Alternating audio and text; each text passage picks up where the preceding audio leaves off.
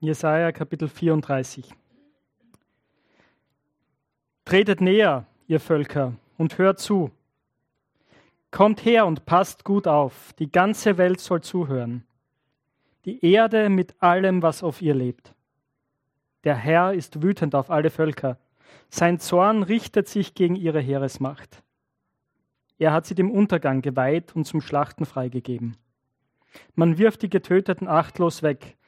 Von den Leichen steigt Verwesungsgeruch auf. Ihr Blut durchtränkt die Berge. Alle Gestirne am Himmel verschwinden, verwelken wie dürres Weinlaub, wie verkümmerte Früchte am Feigenbaum. Gott sagt, mein Schwert erscheint am Himmel, dann fährt es nieder auf Edom, das Volk, das ich dem Untergang geweiht habe. An ihm vollstrecke ich das Gericht. Der Herr hält ein Schwert in der Hand, es ist blutverschmiert wie beim Schlachten von Lämmern und Böcken. Es trieft von Fett wie ein Schlachtermesser an dem Fett von Nieren, der wieder klebt. Der Herr feiert ein Opferfest in Bosra, im Land Edom ist ein großer Schlachttag. Auch wilde Stiere fallen ihm zum Opfer, junge Bullen und starke Büffel. Das Land ist durchtränkt von ihrem Blut und der Boden trieft von ihrem Fett. Ja, es kommt der Tag der Abrechnung. Es kommt das Jahr, in dem der Herr Vergeltung übt und Zion zu seinem Recht verhilft. Dann verwandeln sich Edoms Bäche in Pech und sein Boden wird zu Schwefel. Das ganze Land steht in Flammen. Das Feuer brennt Tag und Nacht, unaufhörlich steigt Rauch auf.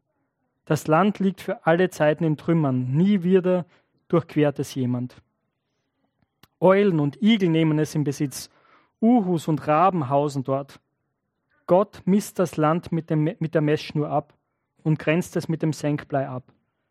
Es soll für immer verwüstet und unbewohnbar bleiben. Es gibt keine vornehmen Leute mehr, die einen König ausrufen könnten. Alle führenden Männer sind verschwunden. In Edoms Palästen wachsen Dornensträucher, in den Festungen Unkraut und Disteln. Schakale bevölkern das Land, junge Strauße siedeln sich dort an. Wildkatzen treffen auf Hyänen, Boxgeister begegnen einander. Sogar das Nachtgespenst ruht sich dort aus und findet eine Bleibe für sich. Die Pfeilschlange nistet dort und legt ihre Eier. Die brütet sie aus und lässt die Jungen liegen. Auch die Geier versammeln sich in Scharen. Forscht und lest nach im Buch des Herrn. Nicht eines von diesen Tieren fehlt dort. Man vermisst kein einziges von ihnen. Denn der Herr selbst hat es befohlen. Sein Geist hat sie zusammengeführt. Er hat ihnen das Land zugelost und es eigenhändig mit der Messschnur eingeteilt. Sie werden es für immer besitzen und für alle Zeiten darin wohnen. Die Wüste und das dürre Land werden fröhlich sein, die Steppe wird jubeln und blühen wie eine Lilie. Sie steht in voller Blüte und jubelt. Sie jubelt und jauchzt vor Freude. Sie wird so herrlich sein wie der Libanon, so prächtig wie der Karmel und die Sachen der Ebene, Sharon-Ebene. Alle werden die Herrlichkeit des Herrn sehen, die Pracht unseres Gottes erblicken. Mach die müden Hände wieder stark und die weichen Knie wieder fest. Sagt denen, die den Mut verloren haben, seid stark und habt keine Angst. Seht, das ist euer Gott. Er übt Vergeltung und schafft Recht. Er selbst kommt, um euch zu befreien. Dann gehen den Blinden die Augen auf und die Ohren der Tauben werden geöffnet. Der Gelähmte springt wie ein Hirsch, der Stumme jubelt aus vollem Hals. In der Wüste brechen Quellen auf und Bäche bewässern die Steppe. Der glühende Sand wird zu einem Teich, in der Dürre sprudeln frische Wasserquellen. Wo einst Schakale hausten, wachsen Gras, Schilf und Papyrus. Eine Straße wird dort verlaufen, die wird man den heiligen Weg nennen. Kein Unreiner wird sie betreten. Sie gehört denen, die auf dem rechten Weg sind. Selbst Unwissende gehen nicht in die Irre. Auf dieser Straße gibt es keinen Löwen, kein Raubtier ist auf ihr zu finden. Nur die erlösten Menschen sind dort unterwegs. Alle, die der Herr befreit hat, kehren jubelnd zum Berg Zion zurück. Grenzenlose Freude steht ihnen ins Gesicht geschrieben. Jubel und Freude stellen sich ein. Sorgen und Seufzen sind für immer verschwunden. Das ist das Wort Gottes. Ich möchte noch ein Gebet sprechen. Herr unser Gott, wir danken dir für dein Wort. Und so wie wir es jetzt in unseren Händen halten, bete ich, dass du unser Leben in deine Hände nimmst. Hilf uns zu verstehen, was du uns sagen willst. Hilf uns, begegne du uns und verändere du unser Leben. Im Namen Jesu. Amen. Ich weiß nicht, wie es euch mit diesem Text gegangen ist. Ich denke, für viele Menschen ist es echt eine große Herausforderung, solche Worte zu hören oder zu lesen. Ich glaube, wenn, äh, wenn man glaubt, wenn man spirituell offen ist, wenn man einen Glauben an einen Gott hat, dann möchten viele Leute einen Gott haben, oder der für sie da ist, der ihnen hilft, mit dem Alltag zurechtzukommen. Aber der Gott, der hier beschrieben ist, ist kein sicherer Gott, oder? Er ist ein Gott, der richtet. Das ist gerade das Kapitel 34. Da sind furchtbare Bilder da. Und wir, wir tun uns schwer, damit zurechtzukommen, so einen Gott zu haben. Aber das ist der Gott der Bibel. Der Gott der Bibel ist Retter und Richter. Beides gehört zusammen. Und gerade bei unserer Reihe äh, unser Fundament in haltlosen Zeiten, dein Fundament in haltlosen Zeiten ist es wichtig zu wissen, dass das einzige Fundament in haltlosen Zeiten dieser Gott ist. Der Gott, der alles in der Hand hält. Der Gott, der richtet und der Gott, der rettet. Und so ist es auch bei den Kapiteln, die wir uns bisher angeschaut haben, ist das eigentlich wirklich der, der Höhepunkt jetzt. Wir hatten eine Reihe von Weherufen, von solchen Gerichtsrufen, wo Gott sein Volk und die anderen Völker herbeiruft und das Gericht ankündigt. Und jetzt, in Kapitel 34, ist wieder mal so ein Moment, wo dieser Tag des Gerichts beschrieben wird. Und es stellt uns als, als Zuhörer und jeden Menschen sozusagen vor eine wichtige Wahl. Nämlich die Frage ist, welchen Weg wählst du? Genau, können wir nächst. Ah ja, genau, danke. Welchen Weg wählst du? Diese zwei Endpunkte oder, werden uns hier vor Augen geführt in Kapitel 34 und 35. Einerseits das Gericht mit all seinen furchtbaren Konsequenzen und andererseits das Heil Gottes mit seinen wunderbaren Folgen. Das sind diese beiden Wege, die uns hier vor Augen geführt werden und die uns vor eine Entscheidung stellen. Und äh, die nächste Folie bitte. Darum wird es gehen in der Predigt. Denn wenn wir uns diese beiden Kapitel anschauen, und die müsst ihr jetzt keine Angst haben, wir werden jetzt nicht jeden einzelnen Vers im Detail anschauen, würden wir wahrscheinlich sehr lange hier sitzen, aber wir werden beide Kapitel behandeln. Aber wir sind hier mit einer radikalen Wahl konfrontiert. Im Kapitel 34 sehen wir Gottes Zorn und sein Gericht über die ganze Welt. Das ist das, worum es im Kapitel 34 geht. Und im Kapitel 35 sehen wir Gottes Heil und die Errettung für die, die ihm vertrauen, für alle, die ihm vertrauen. Also Gottes Zorn und sein Gericht über die ganze Welt und im Kapitel 35 Gottes Heil und die Errettung für alle, die ihm vertrauen. Und es ist so wichtig, dass diese beiden Kapitel zusammengehören. Es ist derselbe Gott. Der Gott, der richtet, ist auch der Gott, der rettet. Man könnte sagen, Gericht und Errettung sind zwei Seiten derselben Münze. Ihr alle kennt die Euromünzen, oder? Und auf einer Seite ist der Betrag, also ein Euro, und auf der anderen Seite, die andere Seite schaut immer ein bisschen anders aus, gell? je nachdem, in welchem Land sie geprägt wurde. Aber es ist immer dieselbe Münze. Ja? Das wissen wir. Wir sagen nicht, na, das sind zwei völlig verschiedene Münzen. Auf einer Münze steht immer eins oben und auf der anderen steht, da ist ein Bild drauf. Na, wir wissen, beide Seiten gehören zusammen. Es ist dieselbe Münze. Und so ist es mit unserem Gott. Der Gott, der rettet, ist der Gott, der richtet. Beides gehört zusammen. Es ist der Gott, der sich in der Bibel offenbart. Alles andere wäre unsere Konstruktion. Und ich glaube, uns begegnen viele Konstruktionen, oder? Dass wir im Alltag Menschen begegnen, die sagen, na, ich stelle mir Gott so und so vor. Gott ist der, der immer bei mir ist, der auch über meine Fehler hinweg sieht, äh, der mich liebt, egal was passiert. Aber Gott, der richtet, na, das, das kann ich mir nicht so vorstellen, das mag ich mir nicht vorstellen. Und wenn wir ehrlich sind, sind wir auch so immer wieder, oder? Wir tun uns schwer, diese beiden Realitäten zusammenzuhalten. Es ist unangenehm für uns, dass Gott sowohl der Richter als auch der Retter ist.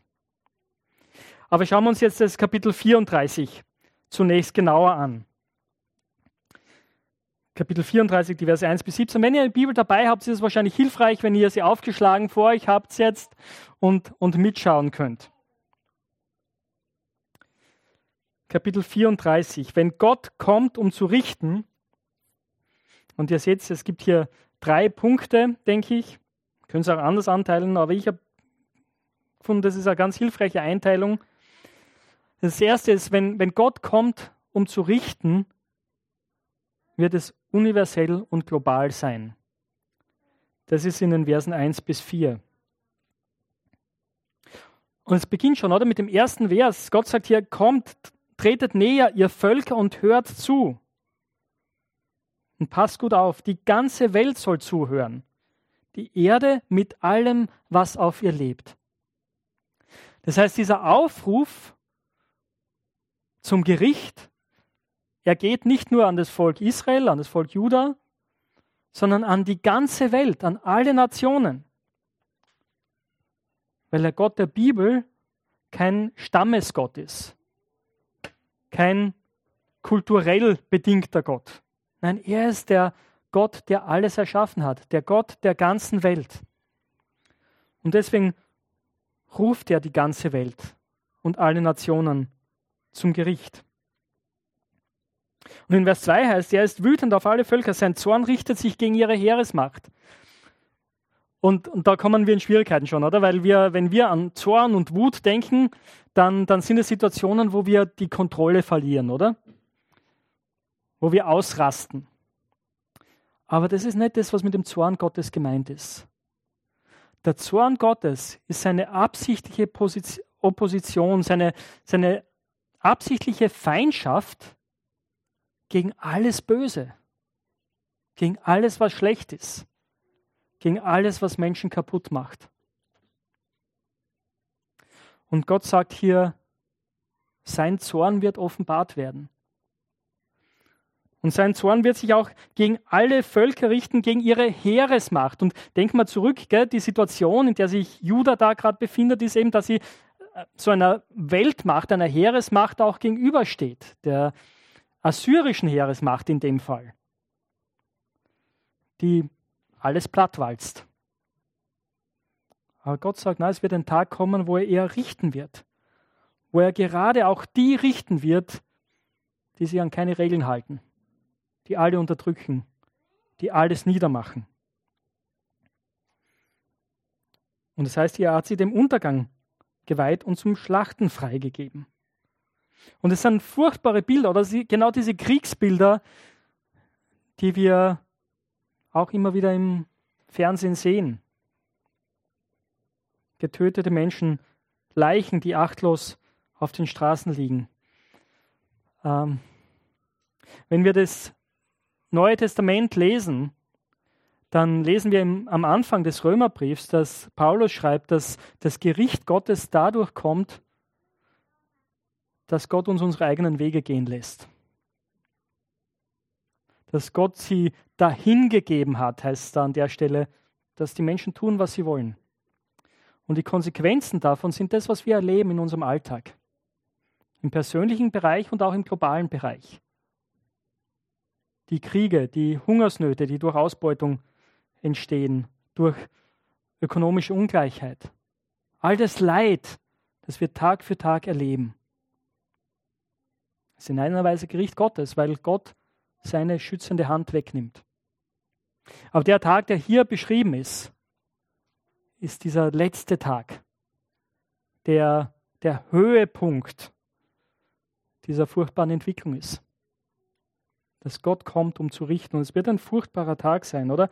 Und er ist nicht nur weltweit, er ist universal, können wir sagen. Er betrifft das ganze Universum. Wenn ihr Vers 4 anschaut, heißt hier, alle Gestirne am Himmel verschwinden, der Himmel rollt sich zusammen wie eine Schriftrolle, die Sterne verwelken wie dürres Weinlaub, wie verkümmerte Früchte am Feigenbaum. Das sind Bilder, die die ganze Schöpfung betreffen, die das ganze Universum betreffen. Ein Gericht ungeahnten Ausmaßes, das die ganze Schöpfung betrifft. Das ist der erste Punkt. Gottes Gericht wird universell und global sein. Es gibt kein Entkommen vor diesem Gericht. Das ist die Botschaft. Die Verse 5 bis 10 zeigen uns, dass wenn Gott kommt, um zu richten, wird es für die Feinde seines Volkes keinen Kommen geben. Ich habe euch eine Karte mitgebracht und wenn wir zur nächsten Folie kurz gehen, weil ab Vers 5 geht es um ein, ein Volk, äh, um eine Nation, die heißt Edom. Ich hoffe, ihr könnt es erkennen einigermaßen. Das sind so die unmittelbaren Nachbarn von Juda, auch zu der Zeit. Und Juda ist da das, was grün eingekreist ist, das Königreich Juda, da westlich vom Toten Meer. Und Edom ist da unten im Süden. Und Edom ist jetzt eigentlich ist keine Supermacht. Gell? Es ist nicht wie Assyrien oder Babylon oder Ägypten. Es ist eigentlich ein kleines Volk. Und man fragt sich, wenn man diese Verse liest, warum, warum gerade Edom? Wenn ihr die Bibel ein bisschen durchlest oder ein, ein Bibellexikon äh, verwendet, dann könnt ihr, findet ihr heraus, dass Edom ein Volk ist, das über die Geschichte hinweg immer wieder dem Volk Israel feindlich gegenübergestanden ist. Immer wieder Partei seiner Feinde ergriffen hat. Was erstaunlich ist, weil es eigentlich ein Brudervolk ist. Wenn, wenn man die Abstammung anschaut, Israel und Juda stammen von Jakob ab, Edom von Esau. Und die beiden waren Zwillingsbrüder. Umso erstaunlicher ist es, dass dieses Volk sich immer wieder auf die, Feinde, auf die Seite der Feinde Israels geschlagen hat. Und deswegen, glaube ich, werden sie hier explizit erwähnt. Sie stehen letzten Endes für alle, die Feinde des Volkes Gottes sind. Glaube, wir müssen auch aufpassen, wenn wir diese Verse lesen, äh, denke, so wie es immer ist, dass wir jetzt nicht einen eins zu eins Umschlag machen und sagen, aha, okay, das hat Jesaja damals geschrieben, jetzt schauen wir jetzt in den Nahen Osten und legen das eins zu eins um und schauen, wie das jetzt ausschaut. Gell? Also wie, wie Israel und die benachbarten Völker miteinander umgehen. Ich glaube, das ist gefährlich, wenn wir das machen. Natürlich gibt es Echos hier. Natürlich gibt es nach wie vor diese Feindschaften, die so weit zurückgehen. Und es ist klar, dass das so ist, ja, und da, da soll man auch darüber nachdenken, wir sollen für Israel beten. Aber es ist schwierig zu sagen, okay, das Israel damals oder Juda damals ist das heutige Israel, Edom steht für so und so. Ja? Ich glaube, es ist gut zu sagen, äh, ja, Edom steht für die Feinde des Volkes Gottes und wenn wir jetzt in die neutestamentliche Zeit gehen, denke ich, ist das auch gut zu sagen, ja, es gibt jetzt auch ein, ein neues Volk Gottes, oder? Aus den Juden und aus den Heiden. Und auch sie erleben diese Feindschaft weltweit. Sie erleben Verfolgung. Und die gute Nachricht ist, dass diejenigen, die das Volk Gottes verfolgen, damals wie heute dem Gericht Gottes nicht entkommen werden. Das ist gute Nachricht für all jene, die furchtbares Leid erdulden müssen. Weil Gott sagt, hier sein Schwert erscheint am Himmel. Also hier ist er nicht Gott selbst der Richter, das ist ganz interessant, aber es ist das Schwert Gottes, das erscheint und das dann kommt, um zu richten. Und die Beschreibung ist äh, einerseits ja, wie ein Schlachttag, es sind, sind Bilder von Krieg auch wieder, gell? aber auch äh, die Bilder, also, also ein Opferfest heißt es hier. Der Herr feiert ein Opferfest in Bosra im Land Edom, ist ein großer Schlachttag. Das heißt, es ist auch dieses, dieses Bild der, der Opferung, des Opfers. Und das hilft uns auch zu verstehen, dass einerseits das Gericht mit ja, Gerechtigkeit zu tun hat, mit Rache, aber auch mit Opfer, das heißt mit der Heiligkeit Gottes. Gell, wenn wir von Opfern lesen im Alten Testament, geht es immer darum, dass Gott heilig ist und wir vor ihm nicht bestehen können. Deswegen müssen die Israeliten im Alten Testament immer wieder Tiere opfern, um Sühnung zu erwirken für ihre Sünden. Und das ist auch das Bild, das hier mitschwingt. Die Heiligkeit Gottes die nicht einfach über, über Sünde, über Unrecht hinwegsehen kann. Die nicht einfach sagt, hey, Schwamm drüber, ist nicht so schlimm letzten Endes. Nein, all diese Ungerechtigkeit, all diese Unterdrückung, die die Feinde des Volkes Gottes ausüben, ist schlimm. Und Gott wird Gerechtigkeit üben. Und es sind hier ganz, ganz starke Bilder, oder? Von Blut, von Opfern, das Land ist durchtränkt von ihrem Blut und der Boden trieft von ihrem Fett. Und der Punkt ist in Vers 8. Ja, es kommt der Tag der Abrechnung. Es kommt das Jahr, an dem der Herr Vergeltung übt und Zion zu seinem Recht verhilft. Das ist der Punkt. Auch wenn es sehr, sehr dunkel aussieht, auch wenn es aussieht, als ob die Feinde des Volkes Gottes den Sieg davontragen, als ob sie das Volk, Israel, Volk Gottes vernichten. Und das hat Israel über die Jahrtausende immer wieder erlebt, oder? Selbst dann können sie wissen, es kommt der Tag, an dem der Herr Jahwe, der Gott des Bundes, Vergeltung üben wird. Und es wird dann keinen Kommen geben. Und das ist in den nächsten Versen beschrieben, oder? Edoms Bäche werden in Pech und sein Boden wird zu Schwefel verwandelt. Das ganze Land steht in Flammen das Feuer brennt Tag und Nacht, unaufhörlich steigt Rauch auf. Das Land liegt für alle Zeiten in Trümmern. Nie wieder durchquert es jemand. Diese Bilder, äh, glaube ich, mach, machen uns klar, es ist, ja, es geht nicht nur um das Land Edom. Das ist vorher auch schon klar geworden, oder? Es geht um die ganze Welt und diese, diese Bilder des Feuers, der Vernichtung, der Rauch, der aufsteigt, ein, der ein unbewohnbares Land hinterlässt. Das sind ganz, ganz starke Bilder für das Gericht Gottes, für das endgültige Gericht Gottes, das stattfinden wird und wo es kein Entkommen gibt. Und dann kommt dieser ganz spannende Abschnitt, äh, die Verse 11 bis 17. Ich weiß nicht, wie es euch dabei gegangen ist, ähm, mit den, den Tieren und merkwürdigen Lebewesen, die hier vorkommen. Ähm, der Punkt ist, also übrigens möchte ich dazu sagen, es kann sein, dass ihr in euren Übersetzungen wirklich auch andere Begriffe hier stehen habt. Und das Problem ist tatsächlich, dass einige dieser Tiere, man muss raten, was damit gemeint ist. Und, und die Übersetzer gehen dann auseinander, sozusagen, sind es dämonische Wesen oder sind es einfach Wildtiere? Und wir wissen das letzten Endes nicht genau. Es ist aber auch nicht so wichtig, weil was der Punkt ist, ist, dass es ein Bild der Verwüstung ist. Wiederum.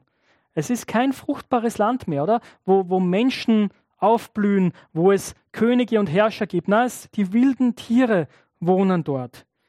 Die Hyänen, die Strauße, die Pfeilschlange.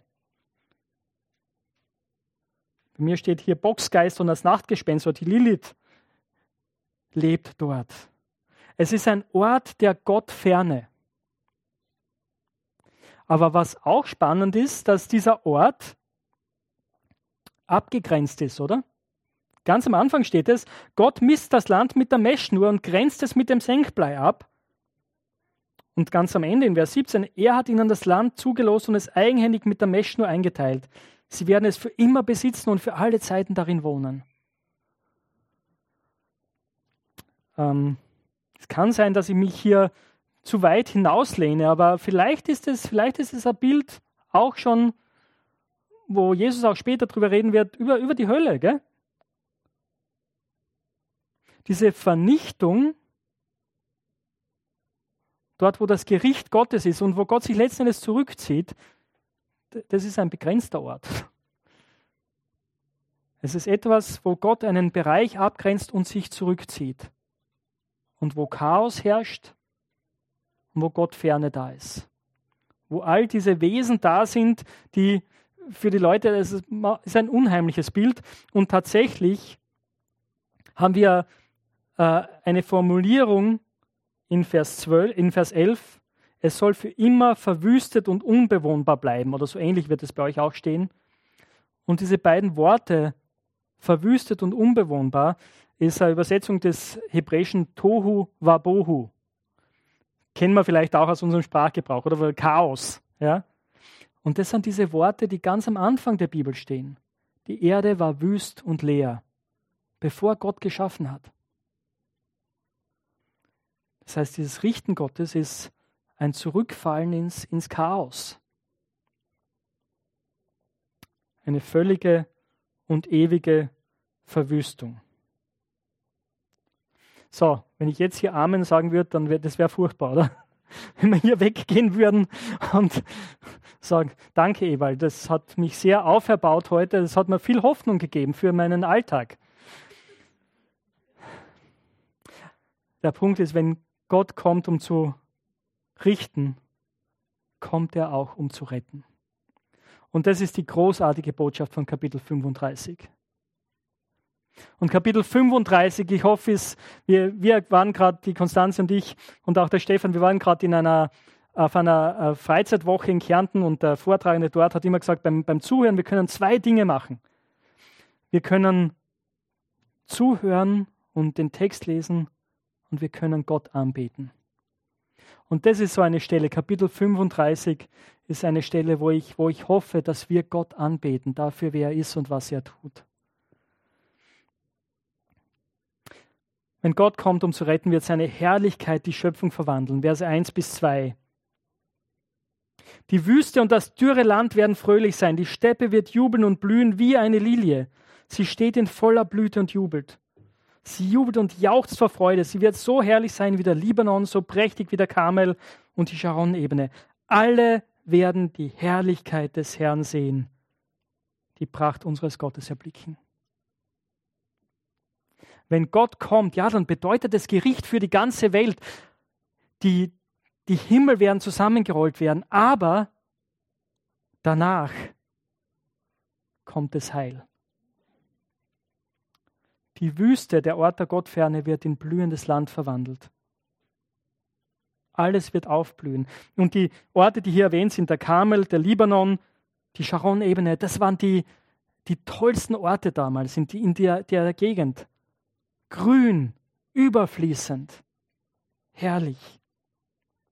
Und was ist der Grund, warum das so sein wird? Ende von Vers 2. Alle werden die Herrlichkeit des Herrn sehen, die Pracht unseres Gottes erblicken. Gottes Herrlichkeit wird die Schöpfung verwandeln.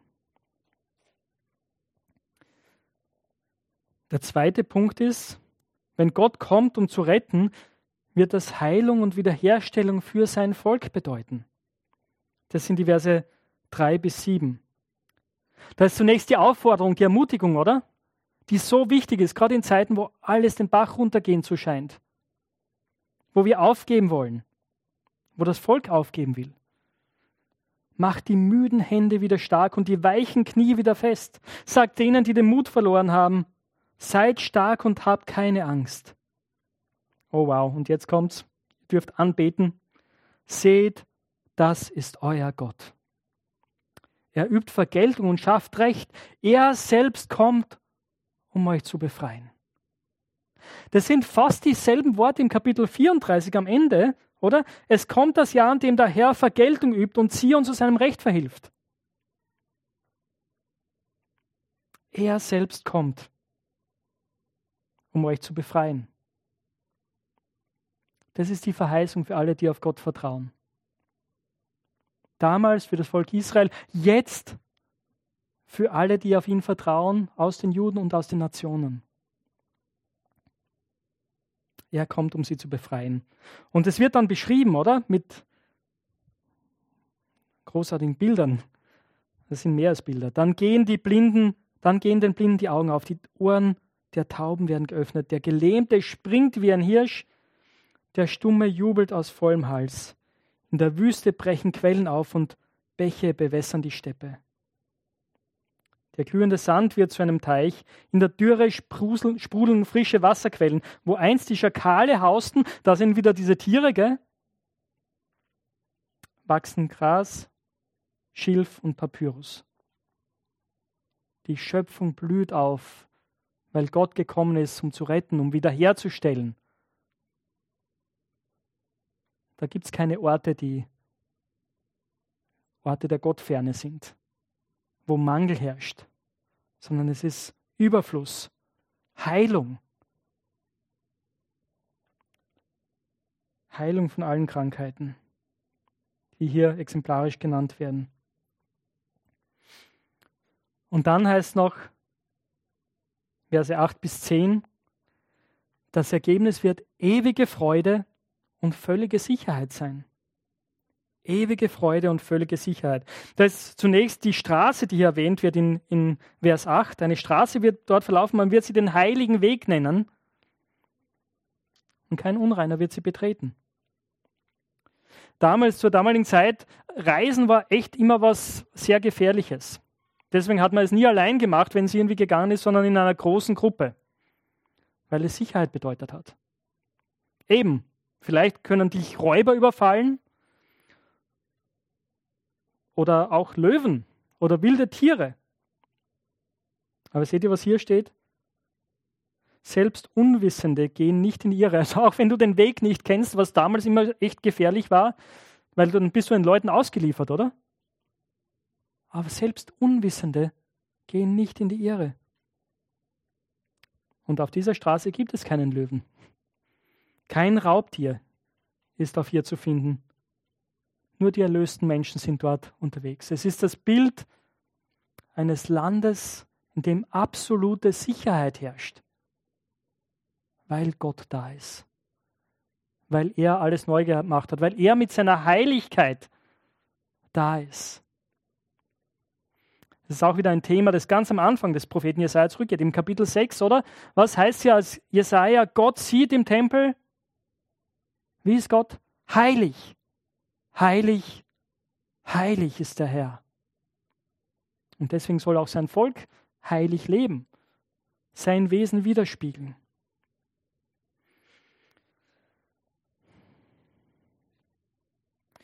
Und dann das Ende. Alle, die der Herr befreit hat, kehren jubelt zum Berg Zion zurück. Grenzenlose Freude steht ihnen ins Gesicht geschrieben. Jubel und Freude stellen sich ein. Sorgen und Seufzen sind für immer verschwunden. Es ist das Ende allen Leides.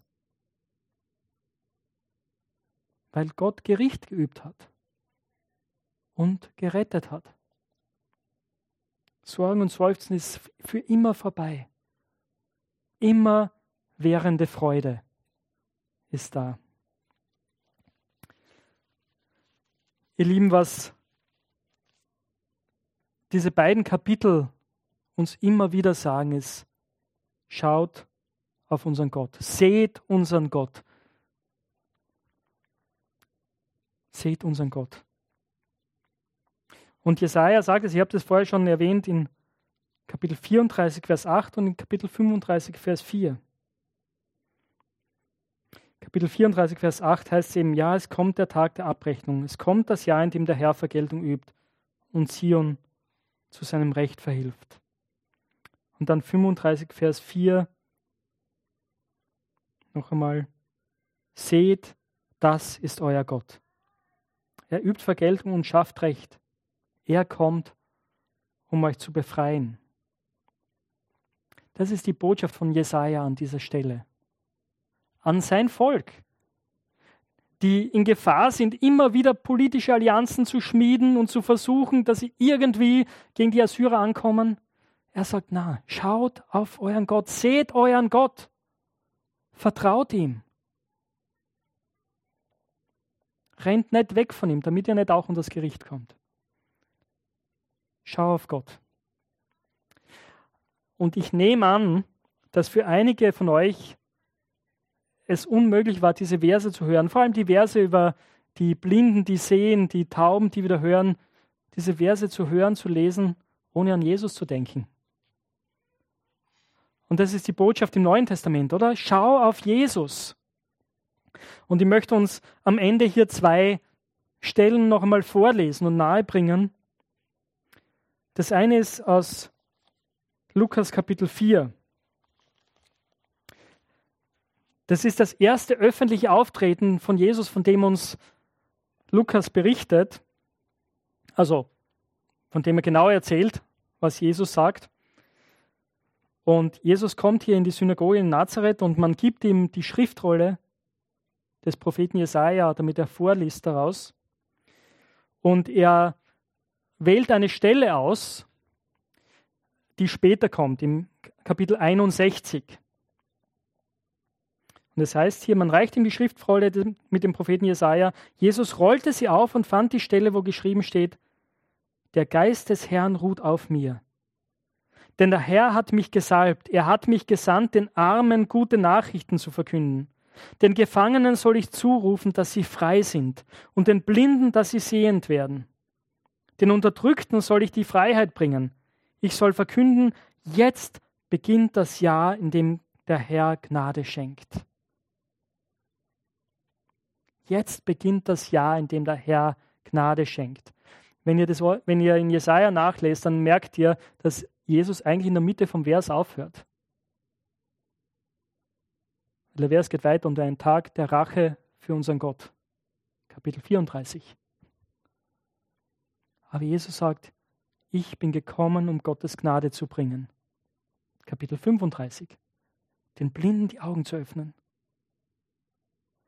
die Lahmen zu heilen, Gefangene freizusetzen. Seht unseren Gott. Schau auf Jesus. Und dann Johannes 1, Vers 29 und 30. Das ist Johannes der Täufer, der Jesus kommen sieht. Das heißt, am nächsten Tag sieht Johannes Jesus zu sich kommen. Da sagt er, seht doch, das ist das Lamm Gottes. Er nimmt die Sünde dieser Welt weg. Diesen habe ich gemeint, als ich sagte, nach mir kommt ein Mann, der immer schon vor, der schon vor mir war, denn lange vor mir war er schon da. Seht das Lamm Gottes, das die Sünde der Welt wegnimmt. Das Gericht Gottes muss uns nicht treffen, weil es Jesus schon getroffen hat. Weil er es freiwillig auf sich genommen hat. Er der Einzige, der nie gesündigt hat. Er hat das Gericht auf sich genommen, damit du und ich es nicht tragen müssen, damit wir Freunde Gottes sein können. Das ist eine gewaltige Botschaft. Das ist gute Nachricht. Das ist Evangelium. Und dieser Jesus, unser Retter, ist auch der Richter, dem Gott das Gericht übergeben hat. Liebe Freunde, können wir die nächste, letzte Folie haben? Es fordert uns heraus, oder? Welchen Weg wählst du? Und meine Einladung ist, und die ernste Einladung des Propheten Jesaja auch an dieser Stelle und des, der ganzen Schrift ist, seht unseren Gott. Schau auf Jesus und setz dein Vertrauen ganz auf ihm. Weil wir können sicher sein, das Gericht wird kommen. Und es wird furchtbar sein. Aber es muss dich nicht treffen weil Jesus es schon auf sich genommen hat.